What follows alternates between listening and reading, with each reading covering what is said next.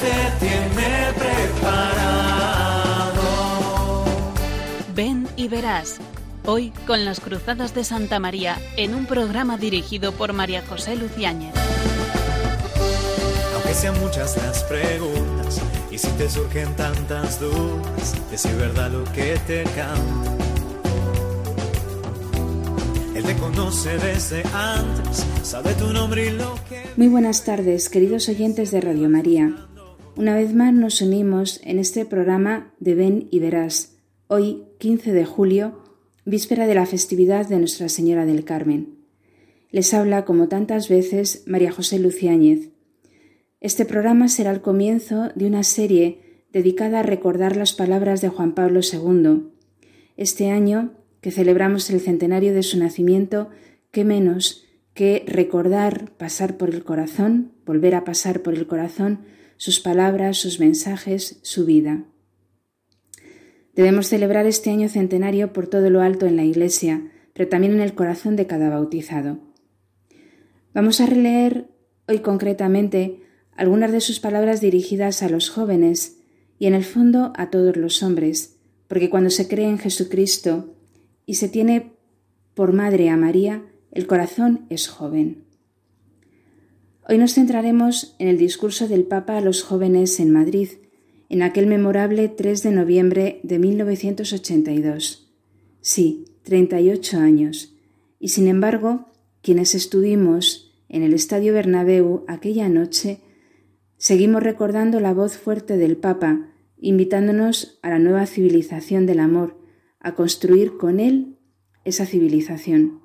Recordamos su figura fuerte, joven, aunque luego después la hayamos visto, pues afectado por la enfermedad, pero sigue siendo ese corazón joven que en Cuatro Vientos en el 2003 decía que era un joven de 83 años de edad. El discurso del Papa en Madrid estaba centrado en las bienaventuranzas. Como él diría más tarde, en Perú en concreto también a los jóvenes, dijo que el programa evangélico de las bienaventuranzas es trascendental para la vida del cristiano y para la trayectoria de todos los hombres. Por lo tanto, nos interpela a revisar cómo vivimos las bienaventuranzas proclamadas por Jesucristo. Decía el Papa que para los jóvenes es sencillamente un programa fascinante. Bien se puede decir que quien ha comprendido y se propone practicar las ocho bienaventuranzas propuestas por Jesús, ha comprendido y puede hacer realidad todo el Evangelio. Para sintonizar plena y certeramente con las bienaventuranzas, hay que captar en profundidad y en todas sus dimensiones las esencias del mensaje de Cristo. Hay que aceptar sin reserva alguna el Evangelio entero. El Papa señala que el ideal que el Señor propone en las bienaventuranzas es elevado y exigente, y precisamente por eso es un ideal para un joven, para un creyente. Un programa de vida hecho a medida de los jóvenes, ya que la característica general y fundamental de la juventud es la generosidad, la abertura a lo sublime y a lo arduo, el compromiso concreto y decidido en cosas que valgan la pena, humana y sobrenaturalmente. La juventud está siempre en actitud de búsqueda, en marcha hacia las cumbres, hacia los nobles ideales, tratando de encontrar respuesta a los interrogantes que continuamente plantea la existencia humana y la vida espiritual. ¿Hay acaso un ideal más alto, más noble que el que nos propone Jesucristo? Es verdad que las bienaventuranzas no son mandamientos, pero ciertamente están comprendidas todas en el mandamiento del amor, que es el primero y el más grande. Son como el retrato de Cristo, un resumen de su vida, y por eso se presentan también como un programa de vida para sus discípulos, confesores para sus seguidores. Toda la vida terrena del cristiano puede encerrarse en este programa, en la perspectiva del reino de Dios. Pues ese programa, las bienaventuranzas, fue justamente el centro del mensaje del Papa Juan Pablo II en, en Madrid a los jóvenes en aquella primera visita que realizó a nuestra patria, a España, en un momento también delicado. Recordemos, por lo tanto, sus palabras, sus mensajes.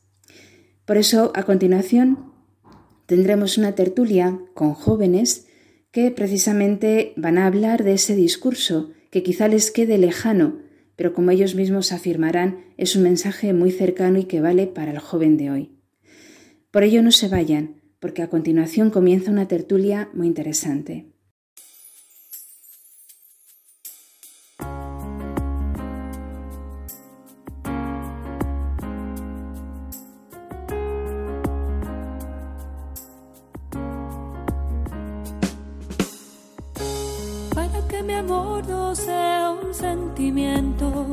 Tan solo un deslumbramiento pasajero. Para no gastar mis palabras más mías, ni vaciar de contenido mi te quiero. Quiero hundir más hondo mis raíces en ti y cimentar en solidez este mi afecto. Pues mi corazón que es inquieto y es frágil, solo acierta si se abraza tu proyecto. Más allá de mis miedos, más allá de mi inseguridad, quiero darte mi respuesta. Ser tu voluntad, para que mi amor sea decirte sí hasta el final.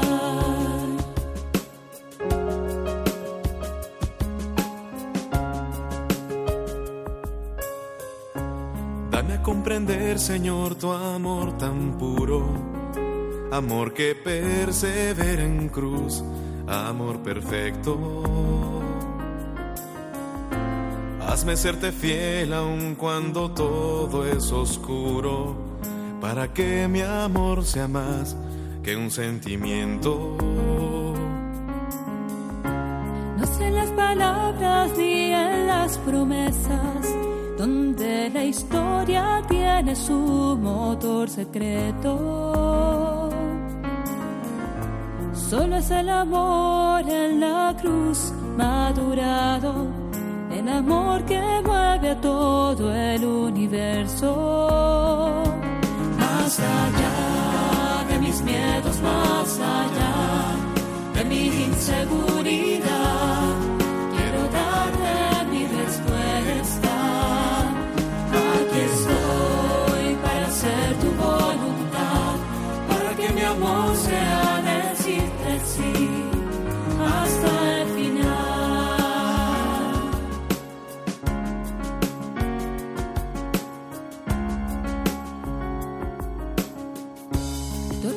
supor y temer en el huerto, y sus amigos acompañan al maestro. Si es hora de cruz, es hora de fidelidades, pero el mundo nunca quiere aceptar eso. Pongo mi pequeña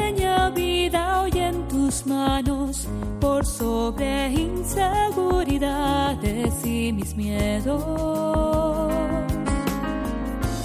Y para no hacer mi querer sino el tuyo, hazme en Getsemaní fiel y despierto.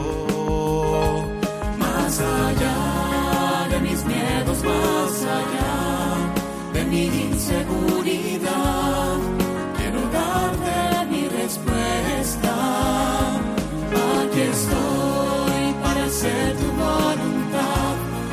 que mi amor sea decirte sí hasta el final.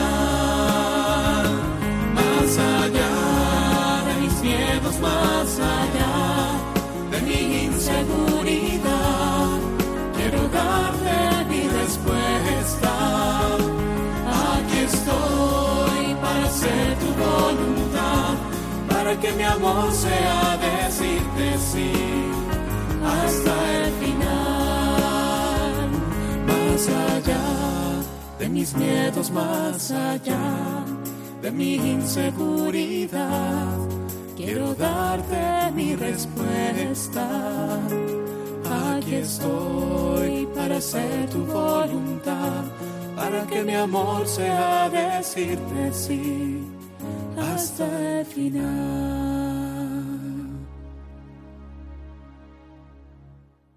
Acabamos de escuchar la canción Más allá de mis miedos, más allá. Y hay un papa, San Juan Pablo II, cuyo centenario del nacimiento estamos celebrando este año, que precisamente nos repetía con energía y con su voz tan fuerte que no tengamos miedo, que no hay que tener miedo. El miedo es del enemigo, de Dios es la fuerza, el arrojo, el coraje. Por eso no tengáis miedo, abrir de par en par las puertas a Cristo, decía Juan Pablo II. Y precisamente de Juan Pablo II y su primer discurso a los jóvenes en España eh, es el tema que vamos a tratar en la tertulia de hoy. Una tertulia en la cual participan tres jóvenes universitarios. Buenas tardes, César, Lucía. Buenas tardes. Baldo. Buenas tardes. Baldomero. Se van a presentar cada uno porque aunque hay alguno que ya ha participado en algún programa de Radio María, pero siempre es bueno que nuestros eh, oyentes sepan los datos de las personas que, que comentan la tertulia y más si son jóvenes. Por eso, si quieres, César, tú que eres ya casi veterano. Bueno, bueno yo soy César Palacios y acabo de terminar biología en la Universidad Autónoma de Madrid. Y sí, bueno, he estado en algún que otro programa con María José. Muy bien. Muchas gracias por estar, César. Nada, nada. Lucía. Bueno, yo soy Lucía López y en septiembre voy a empezar el segundo curso en el grado de psicología también en la Universidad Autónoma de Madrid. Y ¿Baldo? Yo soy Baldomero Cubas y estoy estudiando en la Universidad Autónoma de Madrid de grado de biología, que en septiembre también voy a empezar el segundo curso. Muy bien. Pues eh, Baldo, Baldomero, César y Lucía. ¿Qué os ha parecido el discurso del Papa? Este discurso que, bueno, yo que soy un poquito más mayor que vosotros, lo viví siendo universitaria en el Estadio Santiago Bernabéu de Madrid. Eso fue una auténtica fiesta con el Papa, verdaderamente una fiesta. Y fue en el año 1982, es decir, va a ser la friolera de 38 años, que el Papa Juan Pablo II pronunció ese discurso a los innumerables jóvenes que le escuchábamos. Eh, ¿Qué os parece? ¿Qué sentido tiene una homilía, un discurso de un papa de hace 38 años? Es como mucho tiempo, os queda muy lejos a vosotros, ¿no? Y sin embargo, ¿qué os ha parecido este discurso? César. Hombre, eh, la verdad es que 40 años son muchos años. Sí. Eso, eso es verdad eh, en la vida humana, claro. Pero eh, la verdad es que a mí personalmente me ha parecido un discurso muy actual, bastante, bastante actual. O sea, se podría aplicar perfectamente a, a, la vida de hoy día, tanto en los problemas y en, la, eh, en esta batalla del bien y el mal que, que refleja el Papa en este discurso, como en, en las armas, entre comillas, que tenemos nosotros para, para poder vencer esta, esta batalla, ¿no? Con el bien. Entonces, sí, eh, yo diría que me parece, aunque hayan pasado 40 años, me parece mm, totalmente actual. A mí también me parece muy actual y bueno, yo lo que pienso es que el mal siempre tiene casi las mismas formas de expresarse, ¿no? A lo largo del tiempo parece que han cambiado algunas cosas, pero en realidad sigue siendo las mismas. Y claro, como el mal se sigue expresando de la misma forma, yo creo que combatirlo eso con el bien tendrá los mismos instrumentos. En este caso, yo creo que el Evangelio, las palabras del Evangelio no deben de cambiar, sino siguen, siguen siendo un arma de lucha actual todavía. Claro. Si el Evangelio hace dos mil años es perfectamente actual, las palabras de, de un Papa Santo ¿no? de hace 38, 38 años también son actuales. ¿No? Lucía. Sí, así es. A mí me pasa exactamente como a todos vosotros. Eh, yo hace un par de días comencé a leer esta homilía sin fijarme en la fecha en la que se dio y leyendo el texto me sentí completamente interpelada. Digo, esta es una homilía que, que en su momento eh, se inauguró pues dirigida a lo mejor a nuestros padres y, ahora mismo parece que está dirigida completamente a mí. Pues sí, es una homilía que invito a todos los oyentes a que, a que la recuerden. Pero eh, bueno, sobre todo también si, si, se puede ver también incluso en YouTube algún vídeo del Papa en esta homilía, eh, resuena su voz. ¿no? Eh, me preguntaba yo si los jóvenes españoles serán capaces de vencer el mal, ¿no? Eh, en esta batalla que decía antes César del mal contra el bien. ¿no? Mm, un papa joven, fuerte ¿no? y que, gritaba en el Bernabéu. Vamos a, bueno, a desgranar un poco las palabras del papa. dice el papa, ¿no? cuando habla de las bienaventuranzas, que si esas bienaventuranzas son solamente una promesa del futuro. Pregunta a los jóvenes. Las certezas admirables que Jesús da a sus discípulos, nos pregunta el Papa, ¿se refieren solo a la vida eterna, a un reino de los cielos situado más allá de la muerte? Hace esta pregunta diciendo, ¿esto queda para más allá de la muerte o es también para vivirlo aquí, ahora, en la tierra, en, nuestra vida en la tierra. Claro, luego después va dando las pistas, pero así de entrada os pregunto, ¿qué os parece? ¿Cómo vivís vosotros que estas bienaventuranzas de Jesús no son solo unas promesas para la vida eterna, sino que son para vivirlas ahora?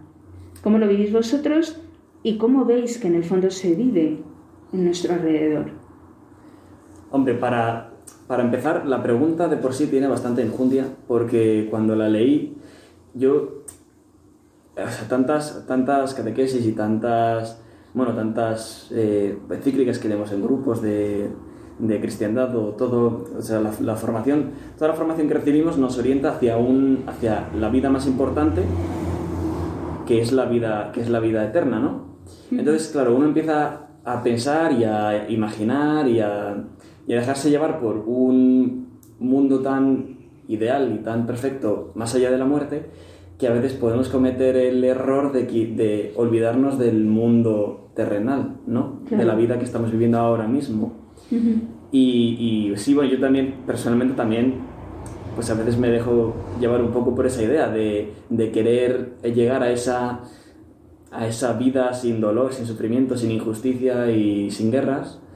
Y, y olvidarme de que aquí en este mundo, plagado de dolor, sufrimiento, injusticias y guerras, también tenemos nuestro papel y tenemos que poner nuestro granito de arena, aunque sea en actos muy pequeños cada día. Bueno, realmente, realmente son los actos pequeños, ¿no? Los que determinan, los que acaban determinando la santidad de una persona, más que grandes y multitudinarios eventos. Sí, sí, efectivamente. Lo leía yo esta tarde, no recuerdo ahora en qué, que la santidad y la felicidad se teje en, las cosas pequeñas. Bueno, lo dicen todos los santos y todos los papas, efectivamente es así. ¿Qué más?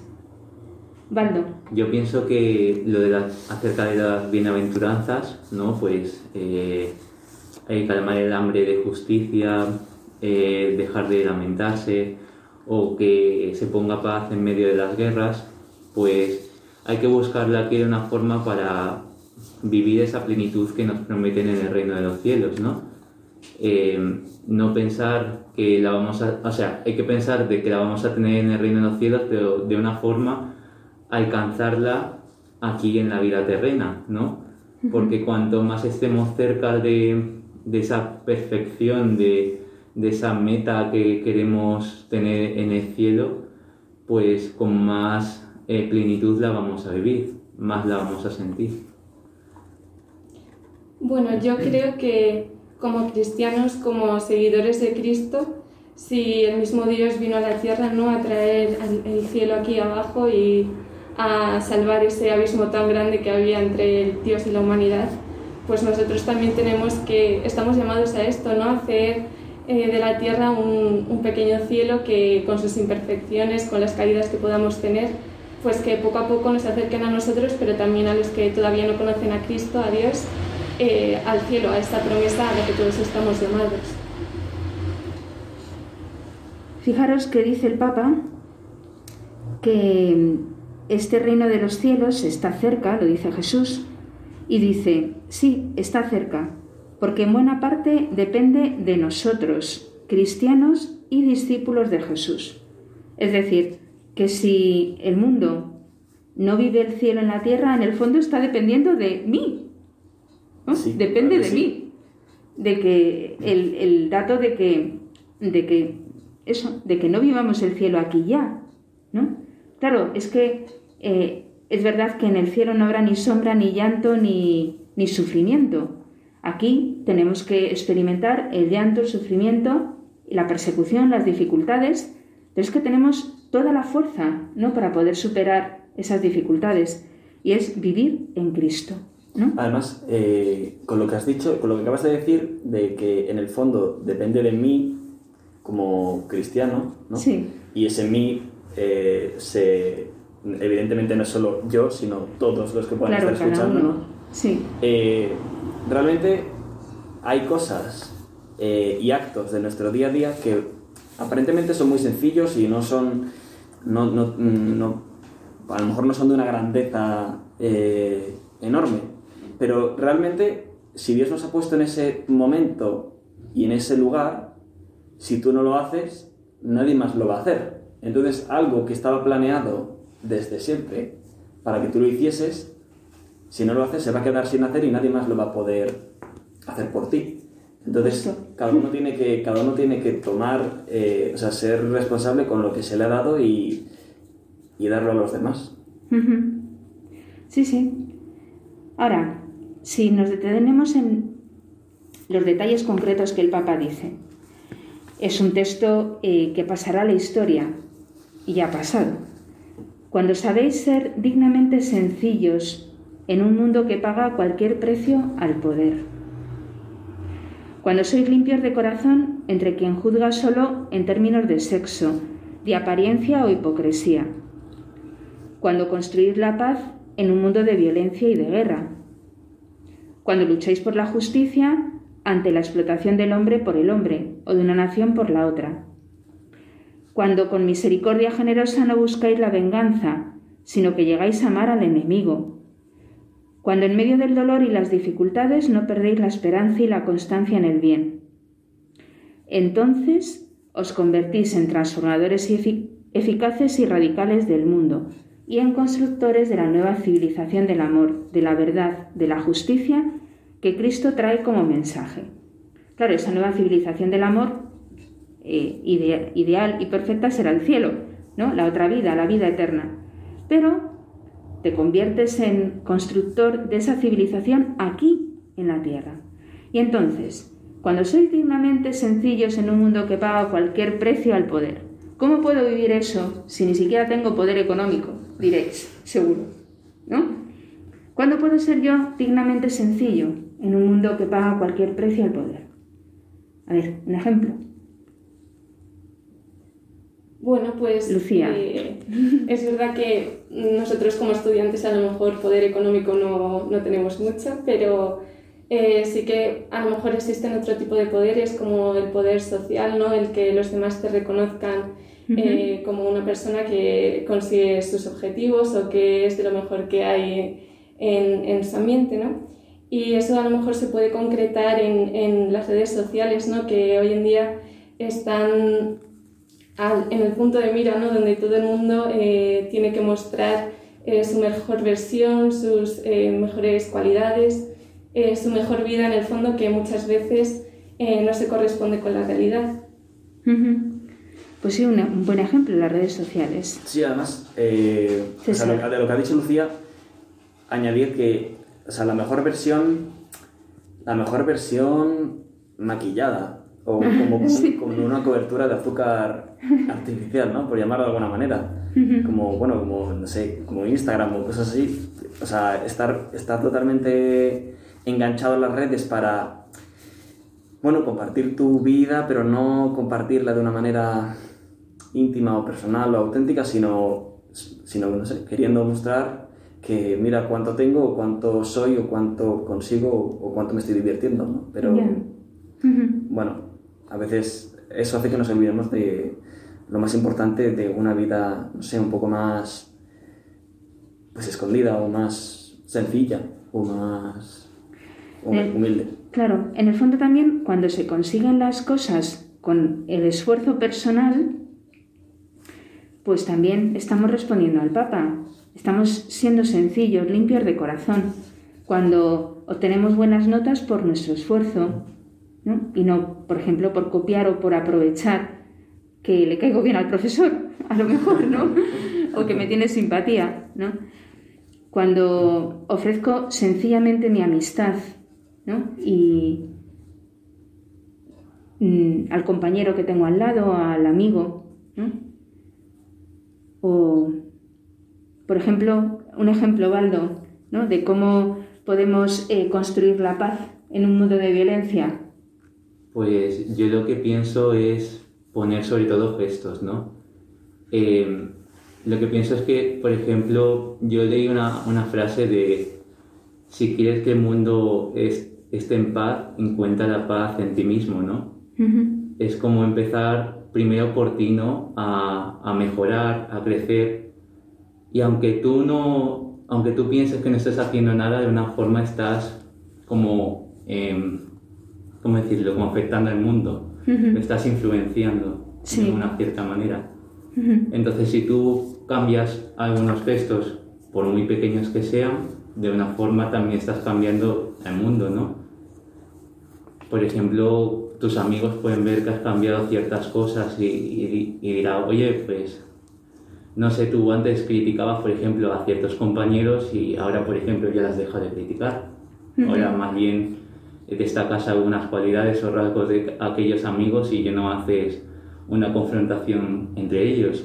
Y dirán, pues, mira, pues ahora está como más pacífico. Sí, eso es un muy buen modo de construir la paz, ¿no? Justo lo que tantas veces nos dice el Papa Francisco, de los cotilleos, de las críticas, de las murmuraciones, ¿no? pues es un gesto muy bonito de paz en el mundo, pues que incluso los compañeros se den cuenta de que ya no criticas y antes lo hacías quizá, ¿no? Qué difícil es vencer eso, ¿verdad? O sea, lo de Sí. las los cotilleos. Sí, Es muy difícil. es muy difícil. O por ejemplo en casa ver gestos de paz que podemos tener en nuestra familia. Bueno, el- la convivencia, Lucía. sí, la convivencia en casa, pues eh, como cualquier convivencia ¿no? de personas, pues al final eh, hay diferencias, hay puntos de vista eh, diferentes o que en algunos casos pueden ser hasta opuestos, ¿no? Pues el, el salir un momento de la situación y decir, eh, pues quiero que esto tome otra dirección, no quiero, no qui- quiero generar una, una discusión, un, un conflicto de algo que realmente no tiene tanta importancia y no merece la pena. Muy bien, muy bien. Bueno, pues en el fondo con todas estas pequeñas cosas, casi, casi, que respondemos a una de las preguntas que se hace el Papa al principio prácticamente del mensaje, del discurso. Él se pregunta, ¿por qué existe el mal en el mundo? También en base a las bienaventuranzas. eh, dice una pregunta que vosotros jóvenes os ponéis con inquietud. ¿Por qué existe el mal en el mundo? En la vida eterna no existirá. Claro, bueno, esto es la, la, la típica respuesta ¿no? de, la, de la libertad del hombre para optar por, por el bien y por el mal. Entonces, mientras tengamos libertad y seamos imperfectos como para optar por el mal, pues ahí existirá el mal. Y Claro. no. Entonces, bueno, hay que luchar para ir venciéndose primero a uno mismo y luego vencer a ese mal que existe en el mundo eh, vencerlo porque existe, o sea, existe, como decíamos al principio, existe una lucha, ¿no? Entre Sí. el bien y el mal y, y es una lucha patente. Eh, lo cual no quiere decir que, que debamos eh, acabar, ¿no? O abatir a la gente que nosotros pensamos que, que, pues que actúa así de esa manera o que, o que no piensa como nosotros, ¿no? Claro, de todas formas, el Papa más adelante dice que la batalla del mal contra el bien se teje en el corazón de cada persona. Es ahí donde se, donde se libra esa batalla primero y fundamentalmente. ¿no? Entonces, ¿por qué existe el mal en el mundo? Pues porque el corazón del hombre no siempre sigue el bien. Por eso el empeño del Papa con el discurso es conseguir lo que se propone al principio. ¿Serán los jóvenes españoles capaces de vencer el bien? ¿De vencer el mal a fuerza de bien? ¿Serán capaces? Y es cuando alaba a la juventud española, ¿no? Diciendo un país rico en fe, rico en, en fuerza moral, dice, por supuesto que puede hacerlo. Entonces, es un discurso fantástico, porque alienta precisamente a librar esa batalla en el corazón y aprender a, vencer siempre, a vencer el mal siempre. Por eso va dando las pistas ¿no? de cómo ir venciendo el mal en el corazón. Y claro, dice que los españoles lo podemos hacer. y es verdad, ¿eh? nuestros antepasados lo han hecho de forma heroica. ¿no? una nación tan llena que tantos santos ha dado a la Iglesia, tiene que seguir dándolos. ¿no? Sí. Santos. Bueno, justo se me acaba de ocurrir una, una frase que no sé dónde la leí, sí. pero que había oído que el mal es sino una ausencia del, del bien, sí. ¿no? Porque como cuando una planta, pues cuando no la das luz, ¿no? Se marchita, pues lo mismo pasa con, con, nuestro corazón, ¿no? Si a nuestro corazón no lo iluminamos con la sabiduría y la inteligencia y el amor de Dios, pues al final se acaban marchitando y surgen o sea, son cosas buenas que nosotros tenemos dones, pero lo único que esos dones no los hemos entregado a Dios. Y si no le entregamos a, a, Dios, que es lo que es lo correcto, pues al final esos dones van a acabar deteriorándose y convirtiéndose en eso, en, en, el mal en sí. Claro, claro, si no nos trabajamos por eso, en respuesta a lo que antes decía César, también el Papa dice, eh, Vencer el mal se logra con nuestro empeño personal, empeño personal, con nuestro esfuerzo y conducta concorde con los preceptos del Señor, con nuestra fidelidad a su persona, con nuestra imitación de su ejemplo, con nuestra dignidad moral. Así es como se vence el mal. Ahora, no te está diciendo que sea fácil, porque dice empeño y esfuerzo.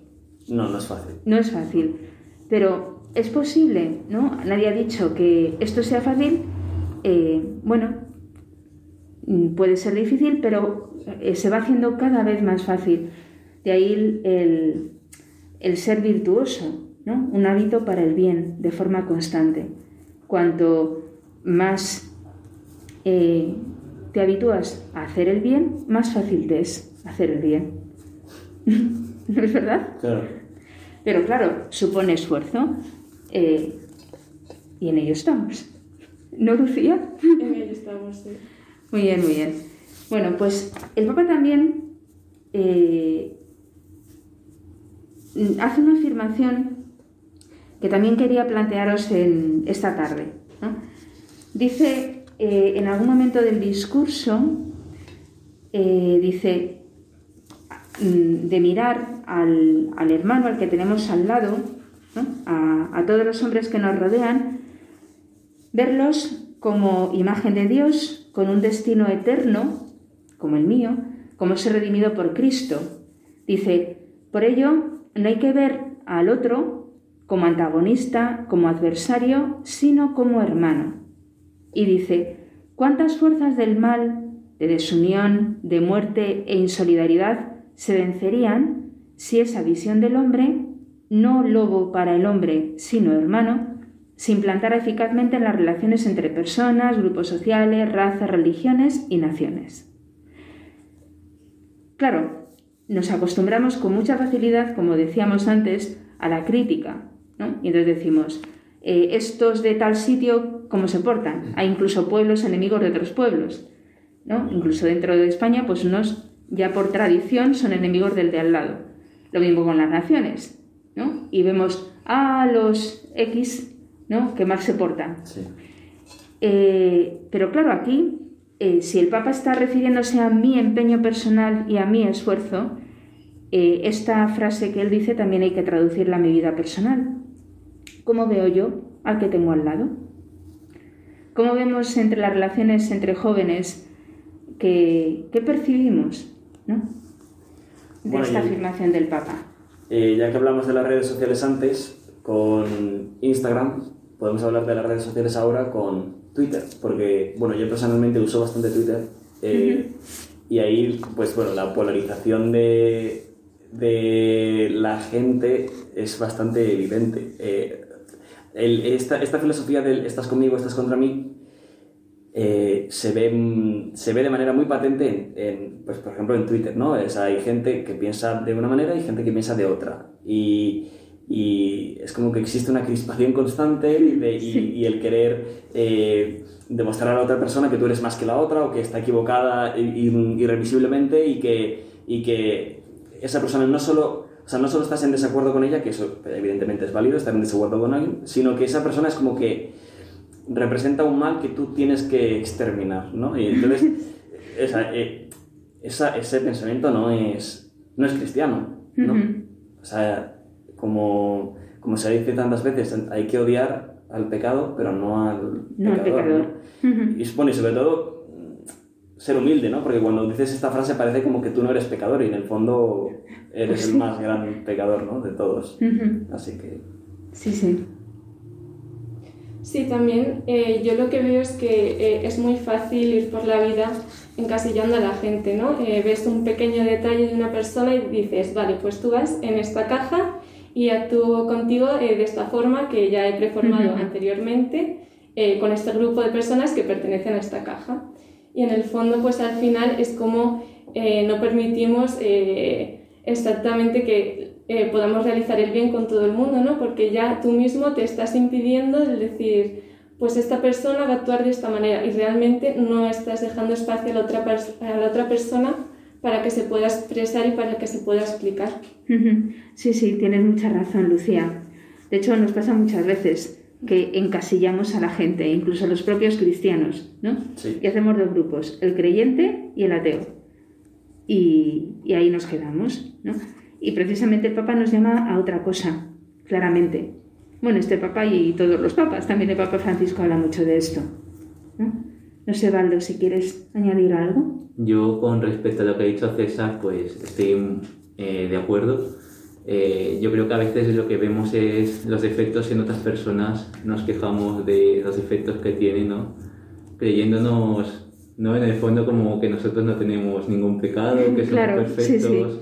Sí, sí. sí, Y claro, yo creo que a veces es, a veces es criticar los defectos de otra persona como para ocultar los nuestros, ¿no?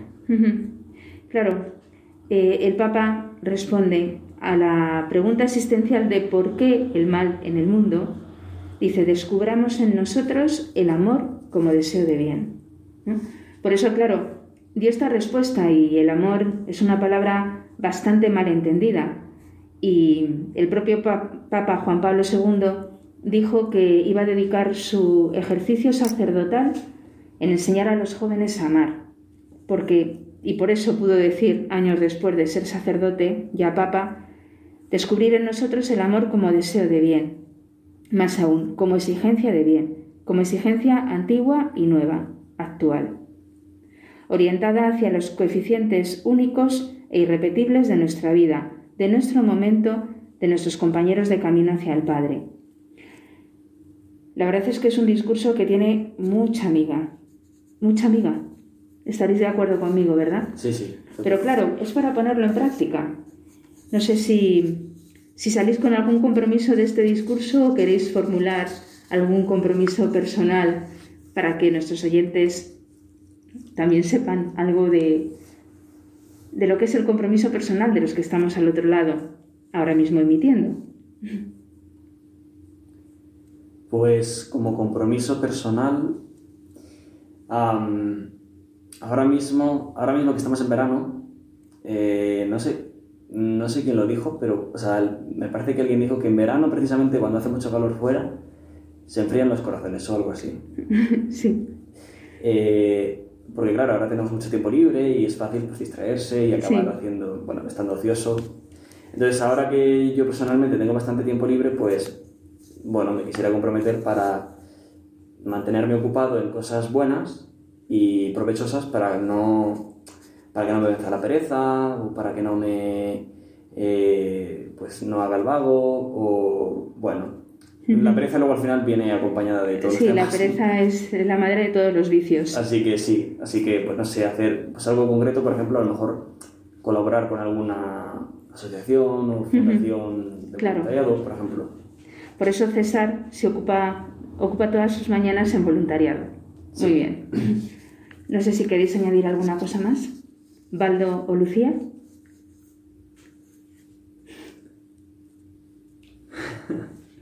Bueno, eh, también con lo de César, yo es que soy una persona muy activa Sí. y vamos, que yo cuando dejo de hacer cosas me da la ansiedad porque a mí me encanta hacer cosas, ¿no?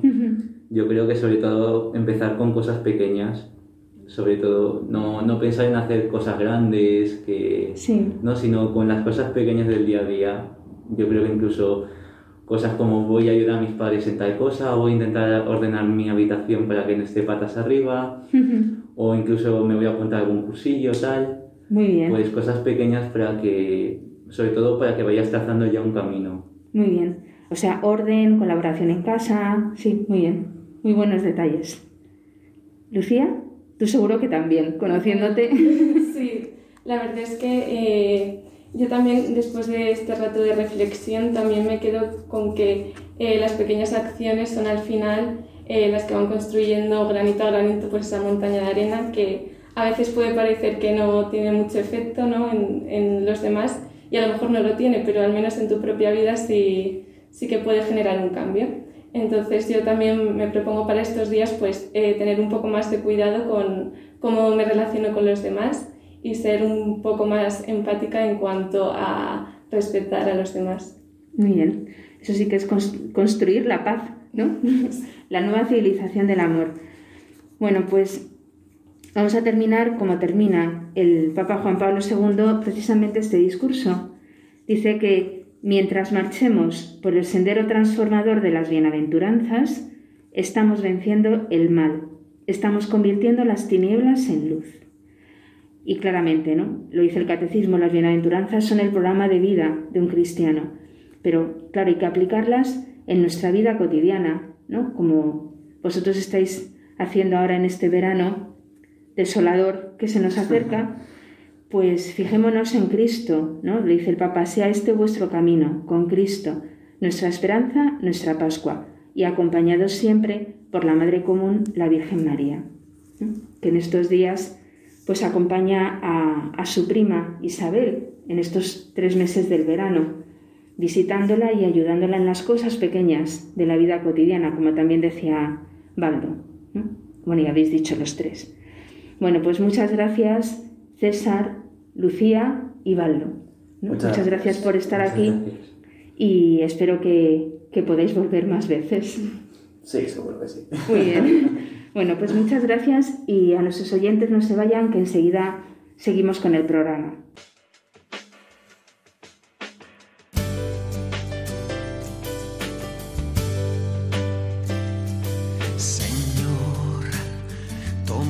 Vida nueva antes de que la espera desgaste años en mí. Estoy dispuesto a lo que quieras, no importa lo que sea, tú llámame a servir. Llévame donde los hombres necesiten tus palabras, necesiten mis ganas de vivir.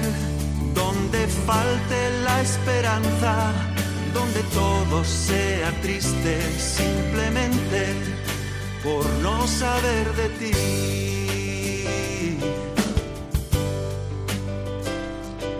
Te doy mi corazón sincero para gritar sin miedo lo bello que es tu amor.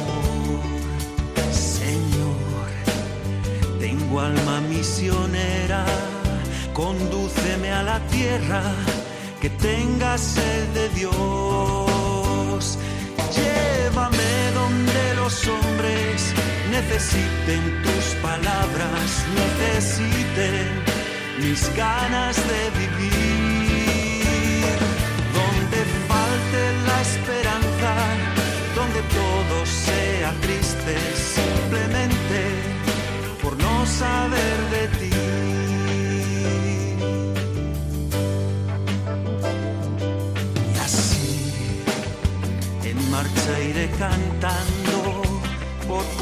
Predicando tu grandeza, Señor.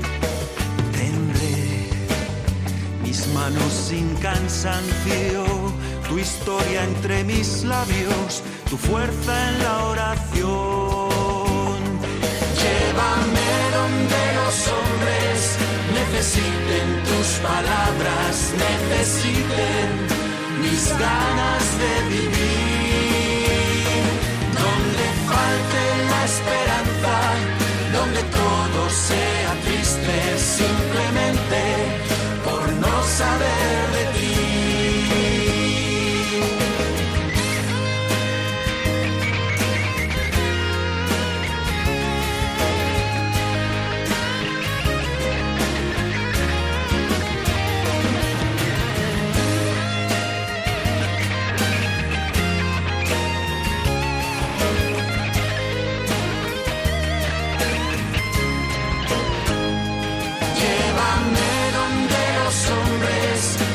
Necesiten tus palabras, necesiten mis ganas de vivir. Donde falte la esperanza, donde todo sea triste, simplemente por no saber de ti. Llévame donde los hombres necesiten tus palabras, necesiten mis ganas de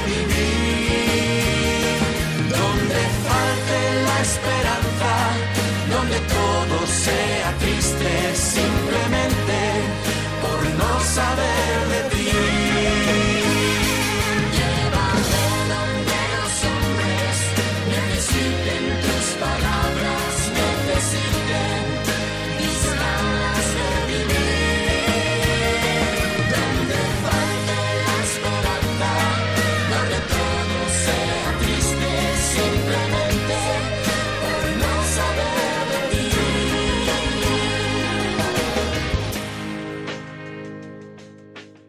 Nos encontramos en la tercera parte del programa Ven y Verás. Y sigue con ustedes María José Luciáñez en este programa dedicado especialmente a San Juan Pablo II y al discurso que pronunció para los jóvenes especialmente en el Bernabéu hace ya 38 años. Antes de retomar lo que el Papa nos sugería en ese discurso, indicamos a los jóvenes y a todos los que nos escuchan a que nos escriban a la dirección de correo beniveras2 arroba radiomaria.es para consultar cualquier cosa que deseen acerca de la vocación, el discernimiento o los temas que se van tratando en los programas.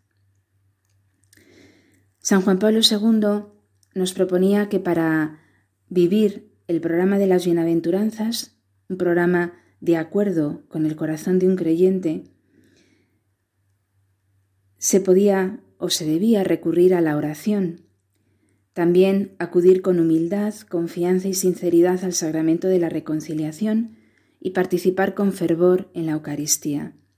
Tres pistas claves para todo creyente para poder tomar como modelo a Jesucristo en su programa de las bienaventuranzas y seguirle con fidelidad. Vamos, por lo tanto, a empeñarnos en estas tres vías, la oración, el sacramento de la reconciliación y la Eucaristía. Decía también a los jóvenes que habían de ser ellos mismos, sin dejarse manipular, teniendo criterios sólidos de conducta. Y dice, en una palabra, con modelos de vida en los que se pueda confiar. Cada uno de los jóvenes, si sigue este programa, es un modelo de vida en el que se puede confiar. Pero también de alguna forma nos invitaba a que tomáramos como modelos no solamente a Jesucristo en su programa, sino también a la Virgen, Santa María, lo dice al final de su discurso, como antes hemos señalado, también Santa Teresa de Jesús, San Francisco Javier, tantos santos españoles. Por eso es lógico, de alguna forma, que en su discurso también hiciera una, un elogio del pueblo español, diciendo que la juventud de un país rico de fe, de inteligencia, de heroísmo, de arte, de valores humanos, de grandes empresas humanas y religiosas, querrá vivir el presente abierta a la esperanza cristiana y con responsable visión de futuro? Todos los jóvenes gritamos sí, queremos eh, vivir de esta manera el futuro y vivirlo sobre todo abierto a la esperanza cristiana. Él también en este discurso del Bernabéu daba otras dos pistas esenciales ¿no? que el Evangelio pone para poder participar de la victoria de Cristo. Y decía, la primera condición, el amor. La segunda, el conocimiento de Dios como Padre. Pues también estas dos condiciones que el Evangelio pone para esta victoria de Cristo lo podemos tomar como música de fondo en, en estos días, bueno, y en el fondo para toda la vida. La primera dimensión, la primera condición es el amor. Y por eso habla después en su discurso del amor al prójimo, del cual también hemos hablado en la tertulia, y luego del conocimiento de Dios como Padre, esa realidad de que Dios me ama, tomar la conciencia de que soy amado por Dios. Esto es fundamental y en el fondo yo creo que se nos olvida como vivencia de la, de la vida cristiana. Dios es mi Padre y Dios me ama aunque yo haga las cosas mal. Eh, en el fondo, como yo tantas veces digo, eh, San Juan Pablo II dedicó su vida y su ministerio a enseñar a los hombres a amar. Y por eso centra claramente eh, lo que él dice, estas dos condiciones o dimensiones del Evangelio como fundamentales, el amor y el conocimiento de Dios como Padre, es decir, que Dios me ama. En el fondo es la fuente del amor para que yo pueda amar, para que yo aprenda a amar. Bueno, pues con estas palabras que, que el Papa nos señala, tres pistas, la oración, eh, acudir con humildad al sacramento de la reconciliación, participar con fervor en la Eucaristía, y luego estas dos dimensiones del Evangelio que él nos propone en su discurso como esenciales para participar de la vida de Cristo, el amor y conocer que Dios me ama, con estas condiciones, estas pistas, pues yo creo que ya tenemos suficiente materia ¿no? para considerar en nuestros momentos de soledad y de silencio y también en nuestras vacaciones, que para muchos se inician ahora hasta los próximos programas. Por eso, con estas palabras de San Juan Pablo II y este discurso que merece la pena leer, nos despedimos hasta el próximo programa. Muy buenas tardes y hasta pronto. Para ser santo hay que ser sencillo primero. Para ser santo hay que estar un poco loco, un poco loco.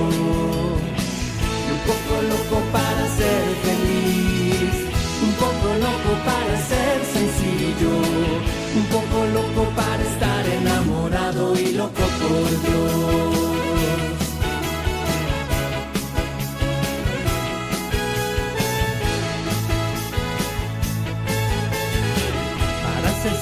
Hay que dar amor. No hay santidad si no hay amor. Para ser santo hay que dar mucho amor primero. Para ser santo hay que obedecer. No hay santidad sin obediencia. Para ser santo hay que obedecer primero. Hay que hacerse como un niño para ser santo. Un poco loco para dar amor, un poco loco para obedecer, un poco loco para estar enamorado y loco por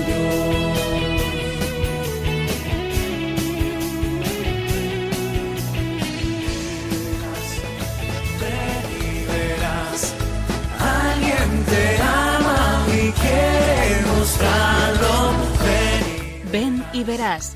Hoy con las Cruzadas de Santa María en un programa dirigido por María José. Ven